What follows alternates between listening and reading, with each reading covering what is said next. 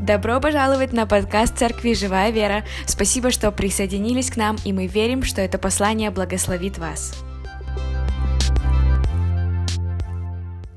Сегодня на молодежном служении я решил немножко говорить о молитве и немножко поделиться с вами о молитве. Верю, что это очень важно, и верю, что если вы будете сегодня открыты сердцем, это что-то сделает в ваших сердцах, и отношение к молитве в дальнейшем к вас будет, у вас будет еще более ревностное и посвященное. Аминь. Вы знаете Иисуса Христа и апостолов, а, когда мы читаем об этом в Библии, вы помните, что молитва занимала и занимает у них очень много, занимала у них очень много а, внимания. Правда? Христос много молился. Аминь. Кто из вас читал Евангелие, вы помните, сколько Иисус уделял время молитве, правда? Он ходил, уединялся, и он молился. Я верю, что это была а, его просто необходимость молиться. Помните, Иисус им всегда говорил, то, что я говорю, я слышал, Отец мой говорит. Все, что я делаю, я видел Отец, я делаю то, что видел Отец мой делает. У меня вопрос, когда он это видел и когда он это слышал? Вопрос к вам. Когда молился? То есть молитва – это был важный контакт с Отцом Небесным, с Отцом, с, с тем, от, из кого Он пришел, из кого Он вышел, и это было очень важно. Мы видим Его служение, оно сопровождалось могущественными знамениями, чудесами, а, не только физическими исцелениями, но также Он, его, а, он умел такую власть и силу, что даже влиял на а, погоду, на погодные условия, да, и его слова было достаточно, чтобы э, дерево засохло, представьте, он имел такую силу и власть, что когда он куда-то приходил, и человек был одержим, то бесы, они просто манифестировали и не могли оставаться спокойными. Почему? Потому что Иисус, на нем было особое помазание. Понятно, Он Господь, понятно, Он Бог, понятно, о, это максимум всего, но Он также был 100%, будучи 100% Богом, Он был 100% человеком. И поэтому, когда мы с вами смотрим на Христа, мы имеем с вами образ и, по, и подобие к тому, к чему мы должны с вами стремиться. Аминь. Христос, Он был также человеком, таким, как и ты и я. И если Он показал эту славу в своей жизни, мы с вами, мы можем, возрастая, становиться и более и более похожими на Христа. И если хотя бы в молитвенной жизни мы с вами приблизимся к тому, чтобы быть больше похожи на Христа, то тогда больше будет того проявления тех дел и той славы, которая была в жизни Иисуса Христа, когда Он служил здесь на земле. Мы видим, это было в жизни апостолов. Почему? Потому что они много времени провели с Иисусом. И также, когда Иисус Христос, Он уже вознесся на небеса, они были научены Иисусом молиться. Иисус много раз говорил своим ученикам, бодрствуйте и молитесь, бодрствуйте и молитесь. Он учил их молиться. Когда ученики, они спросили у Него, Господи, научи нас молиться. Мы нигде не видим, чтобы Иисус, Он учил своих учеников проповедовать. Он нигде не учил, что проповедь, чтобы проповедь составить, нужно такими принципами пользоваться, такие правила, такие вот акценты делать, там, знаете, и так далее, как сегодня мы можем в библейских школах или в колледжах изучать искусство проповеди, как проповедовать и составлять проповедь. Иисус этому не учил, но Он учил молиться. И Он учил молиться не только теорией, Он учил и воодушевлением, Он воодушевлял, и Он брал их вместе с собой на молитву. Помните, когда он даже, последний был момент, когда его должны были взять на распятие, и это был важный такой критический момент у Иисуса Христа, когда он, э, ему нужно было провести это время в молитве, и не только ему одному, но он нуждался в молитве рядом с ним или вместе с ним его учеников. И также он понимал, что и им нужна молитва, потому что а, и они должны устоять. И они должны будут пройти определенные испытания после этого. И поэтому, когда он пошел молиться, он сказал им молиться – и в это время, когда, помните, он молился в Гефсиманском саду, ему было, он переживал очень большое борение, давление, вот, э, и когда вернулся к своим ученикам, нашел их спящими. Я думаю, что иногда сегодня, в наше время, когда Иисус, Он смотрит на нас, на церковь, Он часто видит нас спящими. Не буквально физически, но в плане отношения к молитве.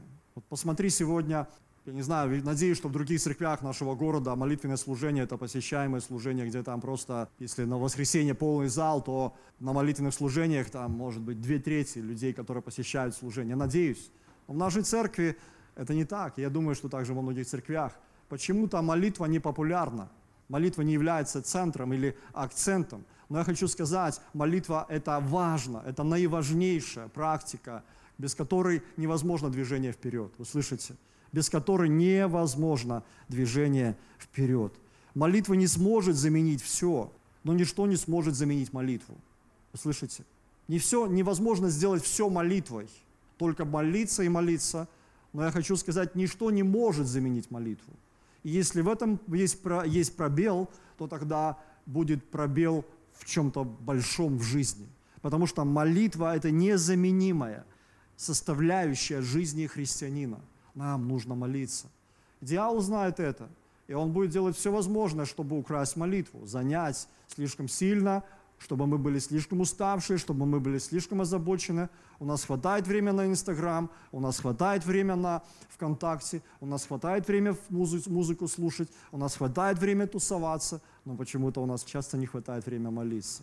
Я не говорю сейчас это, чтобы укорить или осудить, но я увещеваю для того, чтобы, знаете, есть увещевание, это когда такой вызов, это когда э, какое-то слово, каким, чтобы для того, чтобы побудить и переоценить, посмотреть, Боже, а может быть в моей жизни что-то нужно поставить какой-то приоритет больше на то, что на самом деле важно для меня, должно быть важным.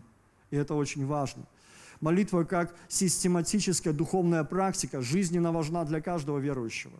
Только молящаяся церковь может двигаться в Божьей силе и произвести существенное влияние на общество, в котором она находится. Аминь. Молитва готовит церковь к тому, чтобы принять силу от Святого Духа и двигаться, совершая чудеса от Бога. Это говорится о церкви. Мы с вами сегодня молодежное служение в, в церкви. И мы верим, что Господь призвал нас как молодежное служение и дал нам видение достигать молодежь города Евангелия, проповедовать Евангелие. А вы знаете, что невозможно достигнуть Евангелием людей, если ты не будешь ломать твердыни, которые удерживают сегодня а, людей, от которых, которые мешают людям слышать Евангелие. Невозможно донести Евангелие, если не снимать покрывало, которое закрывает умы людей. И как это сделать? Какие-то более убедительные слова использовать, чтобы кому-то вот доказать, что это правда. Знаете, как одна девушка с нашей церкви пишет, ее сегодня нет, благословенная хорошая сестра, пишет мне сообщение личное и говорит, пастор, как проповедовать Евангелие атеист? Вот какие аргументы использовать? Конечно же, я поделился и говорю, ну, можно об этом говорить, нужно об этом говорить, но самое важное – это молиться за них. Почему? Потому что люди, которые, для которых закрыто, а есть что-то, что прячет, закрывает их умы, да, закрывает их сердца. И часто именно молитва нужна для того, чтобы ломать эти твердыни. Я слышал, читал об одном евангелисте, который э, Божий человек, Божий генерал, который, когда приезжал в город, э, город, э, он приходил в движение, то есть его евангелизационные кампании, которые он проводил – крусейды на стадионах, они производили громадное влияние. Сотни тысяч людей приходило ко Христу. И исцеления происходили. Это было потрясающее мощное движение. Я не помню, как его зовут, но до того, как он приезжал туда, сам лично, за несколько недель он посылал молитвенников в этот город, которые приезжали в этот город, которые закрывались в гости... арендовали а, номера в гостинице, закрывались в гостинице, уходили в пост – и проводили это время в молитве за город. Выходили в город, молились, ходатайствовали. То есть молитвенные ходатаи, которые ходатайствовали за город для того, чтобы э, силы тьмы, твердыни дьявольские, демонические, они были разрушены, для того, чтобы, когда Евангелие должно будет, будет проповедано, дьявол не мог противиться, не мог мешать. Поэтому молитва очень важна, вы слышите?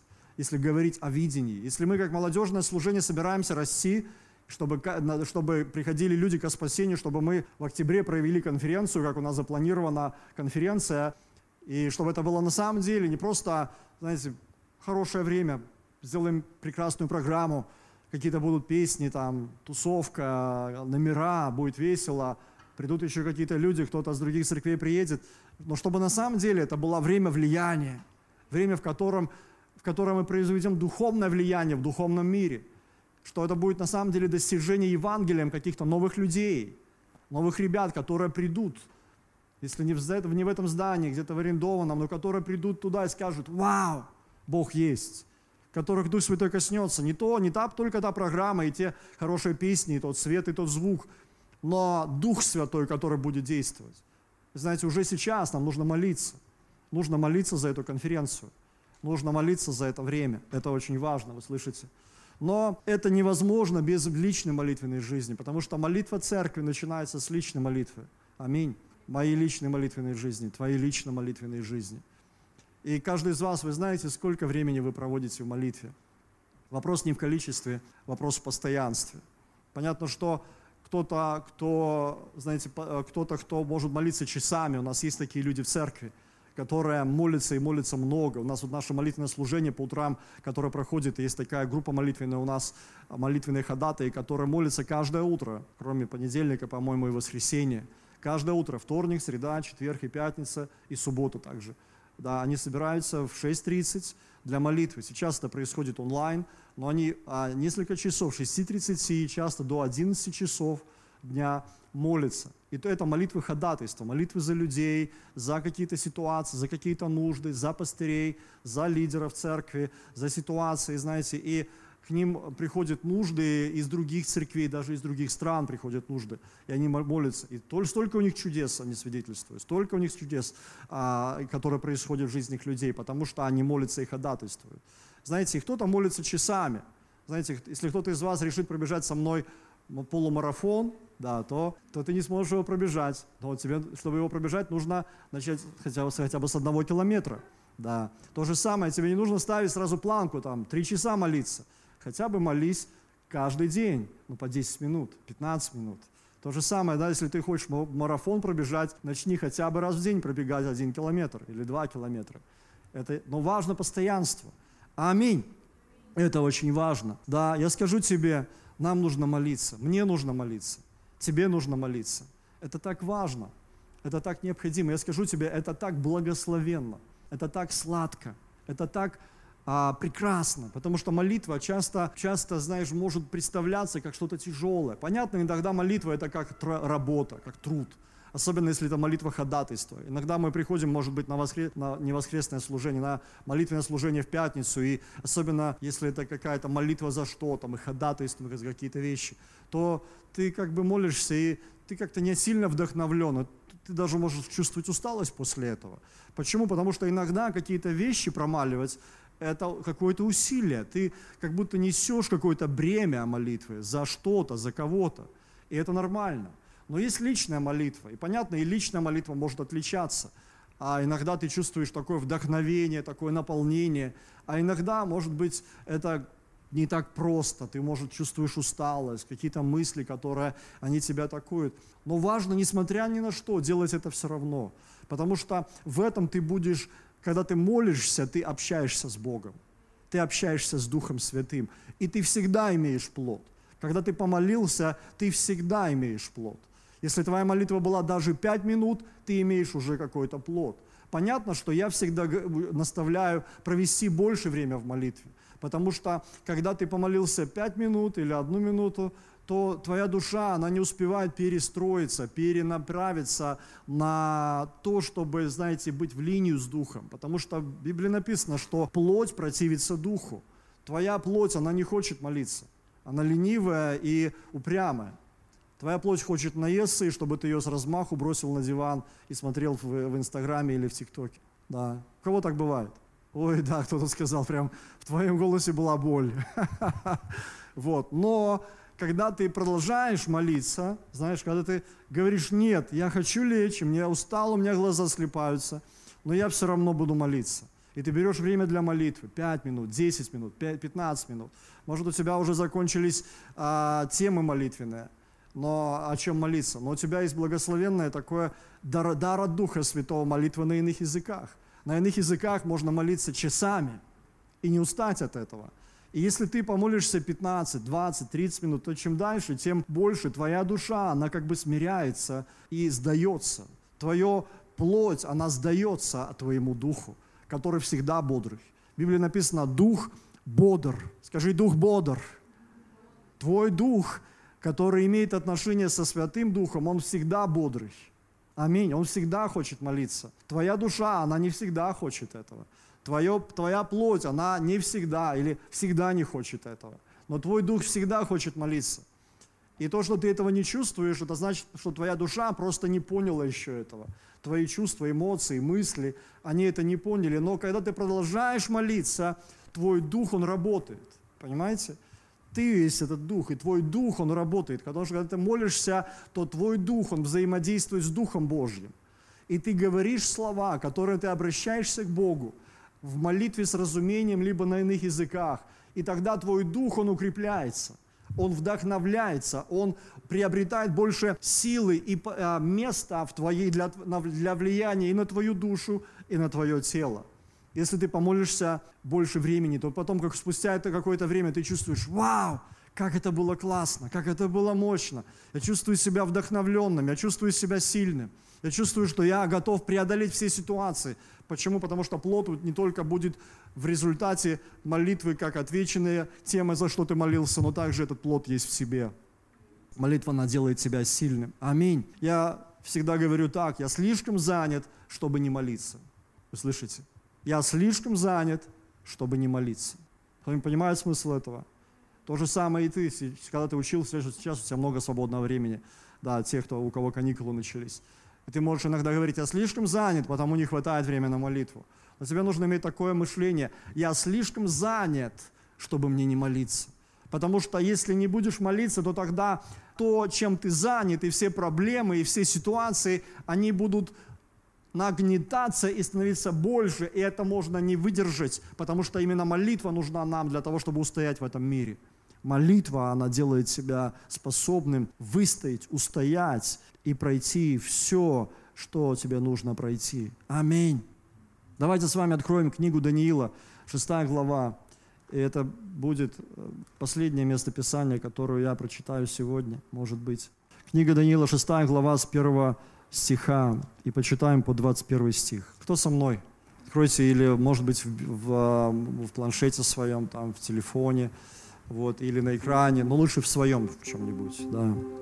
Хорошо, давайте почитаем.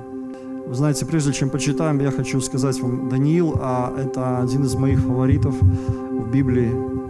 Я это всегда говорю, знаешь, когда я приду на небо, вот, а однажды я туда приду вместе с вами, аминь.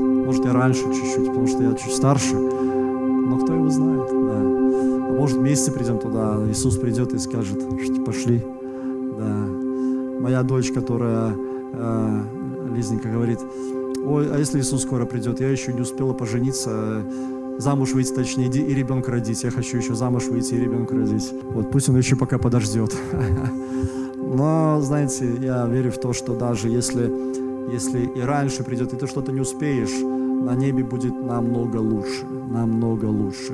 Там будет что-то большее, чем то, о чем мы мечтаем здесь на земле что-то больше, что-то лучше, несравненно. Мы думаем, вот бы здесь на земле что-то еще то успеть, это успеть, на небесах будет лучше. И когда я приду на небо, я хочу с Даниилом встретиться. Представляешь, просто помечтай. С кем ты хочешь встретиться когда, из тех людей, которые уже на небесах? Да.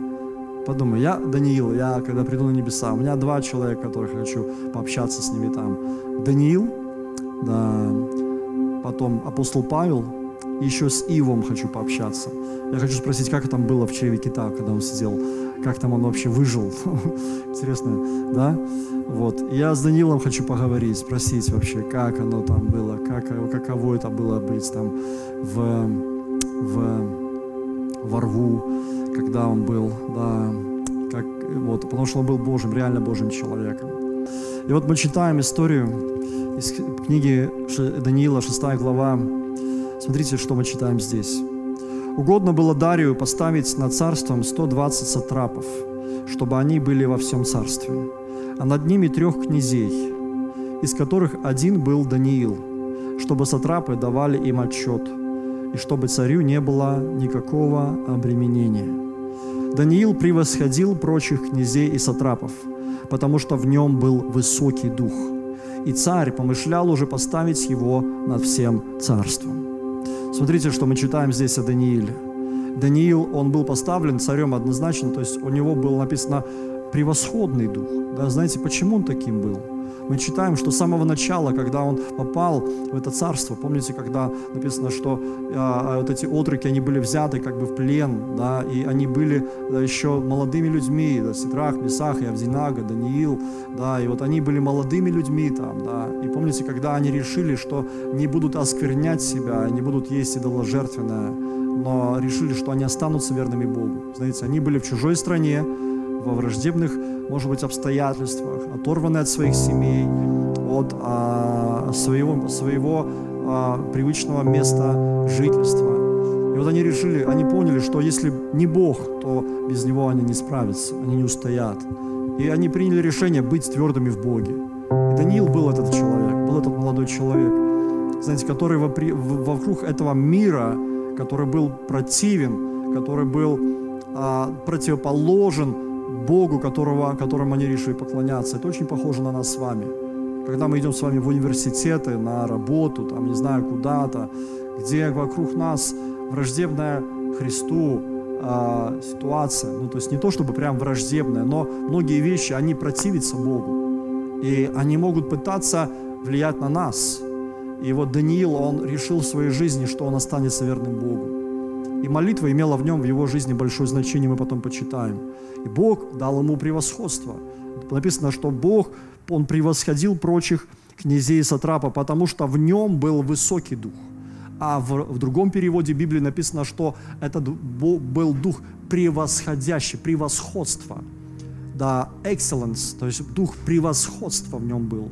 Знаете, когда написано дух, это написано с маленькой буквы, то есть это не был дух святой, это дух человека. Да, Бог дал ему дух превосходный. Он, почему такое было у него? Потому что а, из-за отношений с Богом, знаете, его дух, он был, он был поднят Богом. То есть он как личность, он что-то собой представлял. Он представлял собой, он был чем-то, он был сильнее своих сверстников, тех людей, тех ребят, которые были вот даже вокруг него, сильнее других в этом царстве. И царь увидел это. Вау, этот человек особенный он превосходит в своем мышлении, он превосходит других в своей стойкости, твердости, в принципиальности. Независимо от того, что он был другой религии, веры, но царь это увидел. И он поставил его управлять. Он был одним а, а, э, из князей. Вопрос, был ли он занятым человеком? Конечно же. Он был над целым царством. Он, он, столько было у него дел, мы представить себе не можем. Он был очень занятым человеком. Очень больше, чем мы с вами. Мы иногда думаем, о, мы такие занятые. Он был очень занятый. Даниил превосходил прочих князей и сатрапов, потому что в нем был высокий дух. И царь помышлял уже поставить его над всем царством. Тогда князья и сатрапы начали искать предлога к обвинению Даниила по управлению царством. Знаете, было много ненавистников у Даниила, кто ненавидели его, они завидовали ему знаете, зависть. Иисуса Христа предали также из-за зависти. Из-за зависти, из-за ненависти. И вот они начали искать предлога, начали искать, как бы подловить Даниила, чтобы сделать такое, чтобы Даниилу было плохо, чтобы вот ему подставить подножку, чтобы он упал, чтобы он все потерял. Зависть управляла ими. Но никакого предлога о погрешности не могли найти, потому что он был верен, и никакой погрешности или вины не оказалось в нем. И эти люди сказали, не найти нам предлога против Даниила, если мы не найдем его против него в законе Бога его. Что это значит? Читаем дальше. Тогда эти князья и сатрапы приступили к царю и сказали ему, «Царь Дарий, вовеки живи».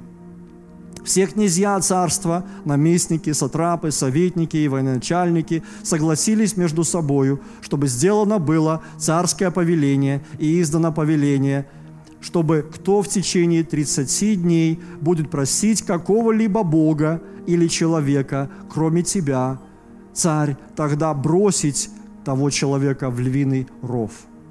Итак, утверди, царь, это определение и подпиши указ, чтобы он был изменен, как закон медийский и персидский, и чтобы он не был нарушен. И царь Дарий подписал указ и это повеление. Смотрите, что они сделали.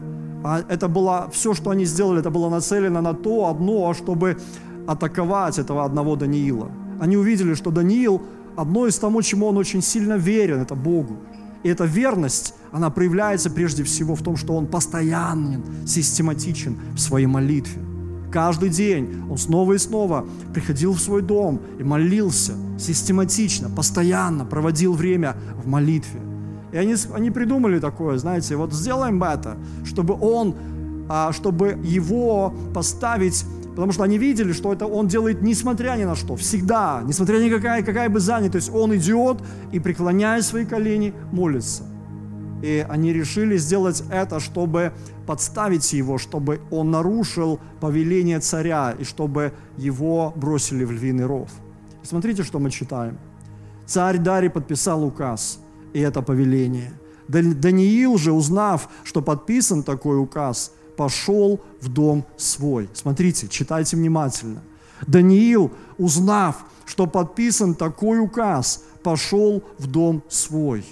Окна же в горнице его были открыты против Иерусалима. И он, и он три раза в день преклонял колено и молился своему Богу и славословил его, как это делал он и прежде. Смотрите, это было действие, которое было бы нелогичным для большинства людей. Многие бы люди узнали, вау, закон, не молиться, запрещено молиться, только к царю одному обращаться, никому нельзя делать этого. Да? Кажется, вроде опасность. Ну или пошел домок, окна закрыл, шторы завесил, чтобы никто не видел, чтобы никто даже тебя не поймал. Даниил он знал, если Бог меня не защитит, меня никто не защитит. Если Бог меня не защитит, меня никто не защитит. И он знал, что я смогу устоять против того давления или того искушения, которое сегодня поднимается против моей жизни. Мне нужно идти к Богу, и мне нужно Ему молиться. И молиться Ему не меньше, чем я делал это раньше. Вы слышите? Даниил был очень занят, но он был слишком занят, чтобы не молиться. И он преклонял свои колени каждый день перед Богом и проводил время в молитве. Потому Бог и дал ему этот высокий дух, чтобы он, и потому он превосходил многих из тех, кого окружали, кто окружали его, так что царь хотел поставить его. Но вы знаете, всегда есть враги у призвания, всегда есть враги у Божьей воли. Есть Божья воля для твоей жизни, есть Божья воля для твоего призвания. Но есть, есть враг, и главный враг – это дьявол. И он будет делать все возможное, чтобы остановить тебя от твоего призвания – чтобы помешать, чтобы поставить подножку. И чем больше ты, Бог будет поднимать себя, тем больше Он будет создавать усилия, и тем больше Он будет создавать условий давления. Ты не представляешь, что проходят, какие давления, испытания проходят те люди, которых Бог поднимает на передовую своего призвания. Ты не представляешь, насколько иногда бывает сильное давление. Но это возможно преодолеть, потому что написано «все могу в укрепляющем меня Иисусе Христе». Написано «не могуществом и не силой, но силой Духа Святого мы побеждаем». Скажите «Аминь». И вот Даниил, когда Бог поднимал его и через этого царя он должен был стать. Поднялось такое мощное давление, такое искушение. И это искушение, оно было прежде всего нацелено на молитву. Потому что дьявол понимал, что если украсть, забрать молитву у Даниила, то тогда с ним можно будет делать все, что угодно. Он тогда не будет этим человеком высокого духа. Он тогда не будет превосходить. Он тогда не будет иметь той мудрости, которую он имел, потому что у него забрали молитву. Это была атака на молитву в жизнь Даниила. Даниил понимал это, потому он по обыкновению своему, как это и делал прежде, он пошел в дом свой преклонил свои колено перед открытым окном. Это значит, что он не прятал это, это не было спрятано в его жизни. Это было открытое окно. И он молился, молился Богу, понимая, что он нарушает закон царя, и что завтра за ним могут прийти и бросить его в львиный ров. Он понимал, что это может произойти все равно, потому что есть ненавистники. Как бы мы ни убегали от того, кто пытается нас доставать, он все равно может нас достать. Но ты устоишь, если ты имеешь контакт с Богом, если ты молишься. Вы знаете, если бы Даниил спрятался и перестал бы молиться, то тогда, может быть, эти ненавистники нашли бы другой путь. Но тогда бы он, может быть, не устоял бы. но потому что он продолжал молиться, он устоял. Смотрите, мы читаем дальше. Он три раза в день преклонял колено и молился своему Богу и славословил Его, как это делал он и прежде. Тогда эти люди подсмотрели и нашли Даниила, молящегося и просящего милости перед Богом своим. Потом пришли и сказали царю о царском повелении – не ты ли подписал указ, чтобы всякого человека, который в течение 30 дней будет просить какого-либо бога или человека, кроме тебя, царь, бросать в львиный ров? Царь отвечал и сказал, это слово твердо, как сказано, как закон медян и персов, не допускающий изменения. Тогда отвечали они и сказали, и сказали царю, что Даниил – которого ты из пленных сынов Иудеи не обращает, а, который из пленных сынов Иудеи не обращает внимания ни на тебя, царь, ни на указ твой подписанный, но три раза в день молится своими молитвами. Царь услышал это и сильно опечалился, и положил в сердце своем спасти Даниила, и даже до захождения солнца усиленно старался избавить его. Знаете, Бог дал благоволение в сердце царя, этого человека, который даже Бога не знал. Но он каким-то образом полюбил Даниила. Что-то было в сердце этого царя к этому Даниилу. И когда он понял, что это на самом деле было создано для того, чтобы атаковать этого Даниила, он, он, он жалился, и он опечалился, и он делал что-то, чтобы спасти его.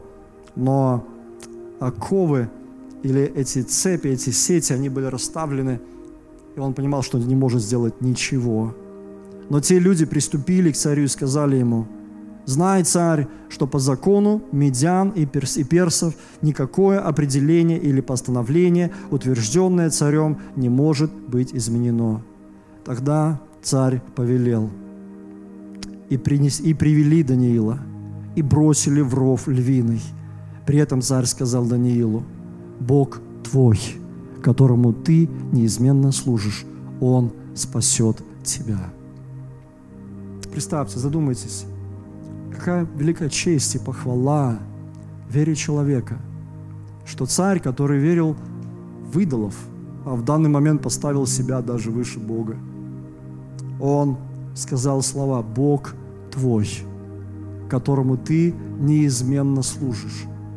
Это было признание, это было преклонение, это было удостоверение. Ты неизменно служишь своему Богу. Вы знаете, из истории христианства, сколько людей, которые были гонителями, тех христиан, первых христиан, которых гнали, распинали, там, да, били, избивали, сколько потом обращалось ко Христу. И знаете почему? Потому что они смотрели на этих христиан и говорили, как, это непонятно, мы их бьем, мы их вскармливаем животным, мы их, над ними истязаемся, а они все равно верят, исповедуют, не отрекаются. Знаете, когда они смотрели на это, они понимали, там должно быть что-то серьезное, что-то серьезное, чего мы не знаем, и потому они обращались потом ко Христу. Вы слышите? И вот этот царь, он признал, Бог твой – которому ты неизменно служишь, Он спасет тебя. И принесен был камень, и положен на отверстие рва, и царь запечатал его перстнем своим и перстнем вельмож своих, чтобы ничто не, перемени, не переменилось в распоряжении о Данииле. Затем царь пошел в свой дворец, лег спать без ужина, и даже не, вел, не велел носить ему к нему пищи, и сон бежал от него. Царь мучился, он ждал, спасет ли его Бог. Тому тот Бог, которому он неизменно служил, перед которым он продолжал снова и снова молиться. При том, когда я издал этот указ, этот Даниил знал, что я должен буду его казнить, а он все равно молился. Может быть, не знаю, может быть, это царь там где-то внутри, пусть Бог спасет пусть Бог спасет его. Мы не знаем, но поутру же царь встал на рассвете и поспешно пошел к рву львиному. Он побежал к этому месту и подошел к, рв, к рву жалобным голосом. Слышите, царь, который привык командовать и повелевать, написано жалобным голосом. Представьте только, да? Даниил! Жалобным голосом кликнул Даниила и сказал царь Даниилу, Даниил, раб Бога живого, Бог твой, которому ты неизменно служишь, мог ли спасти тебя от львов? Пауза. Тогда Даниил сказал царю, царь, вовеки живи. Аллилуйя. Ответ Божьего человека. Ответ человека веры. Царь, живи! Что ты там ноешь? Что ты там жалобным голосом, умирающим? Да, почему Даниил так ответил, я не знаю. Но, наверное, там был печальный голос. Там был голос, может, в слезах, расплаканный. Он целую ночь страдал. И вот он говорит, царь, проснись, живи вовеки. Бог мой послал ангела своего и заградил пасть льва. И они не повредили мне, потому что я оказался перед ним чист. Да и перед тобою, царь, я не сделал преступлений. Тогда царь чрезвычайно возрадовался о нем и повелел поднять Даниила из рва. И поднят был Даниил из рва, и никакого повреждения не оказалось на нем, потому что он веровал в Бога своего. Никакого повреждения не оказалось на нем. Почему? Потому что он веровал в Бога своего. Скажите, веровал в Бога своего. У меня есть вопрос. Яков, апостол Яков сказал однажды, вера без дел мертва. Если ты имеешь веру, покажи мне веру из дел твоих. Вопрос, в чем проявлялась вера Даниила в Бога, которого он неизменно верил и ему служил? В чем? М? В чем? В молитве. Аминь. И приказал царь, и приведены были люди, те люди, которые обвиняли Даниила и брошены в львиный ров, как они сами, так и дети их и жены их. И они не достигли до дна рва, как львы овладели ими и сокрушили все кости их. После того царь Дарий написал всем народам и племенам и языкам, живущим по всей земле, «Мир вам да умножится».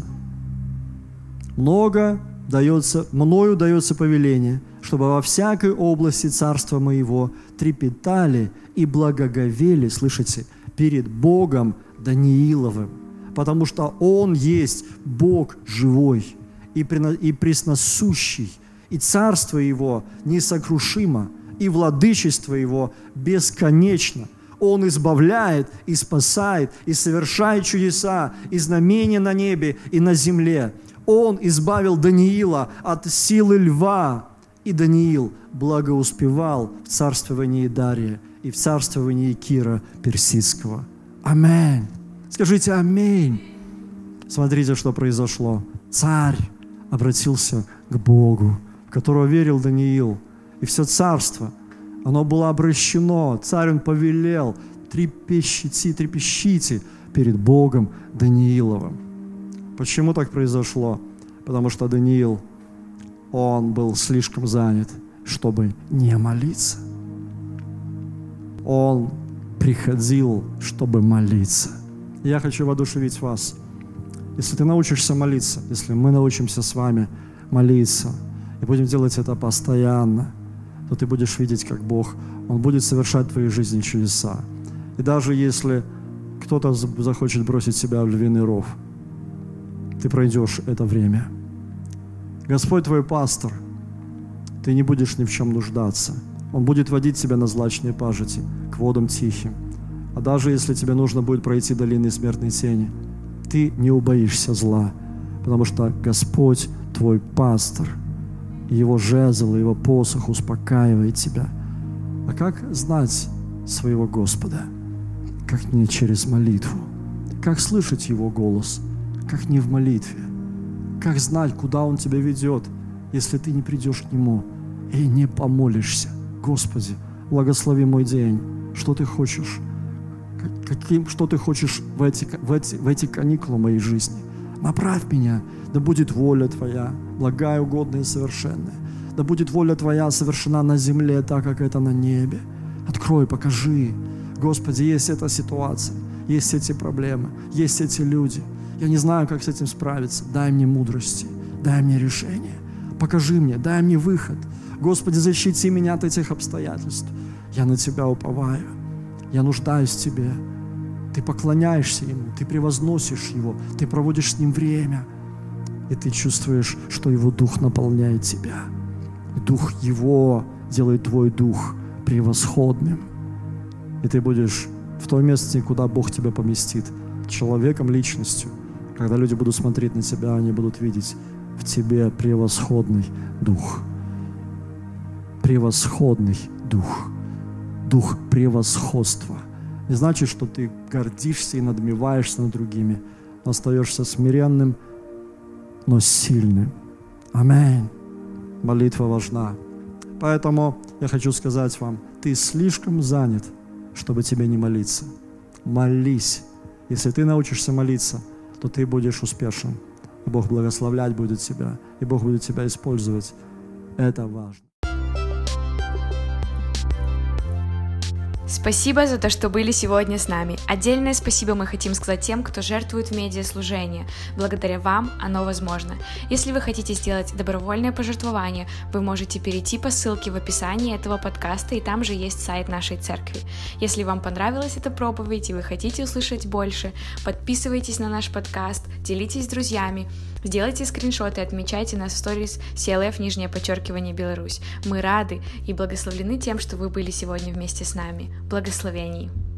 thank you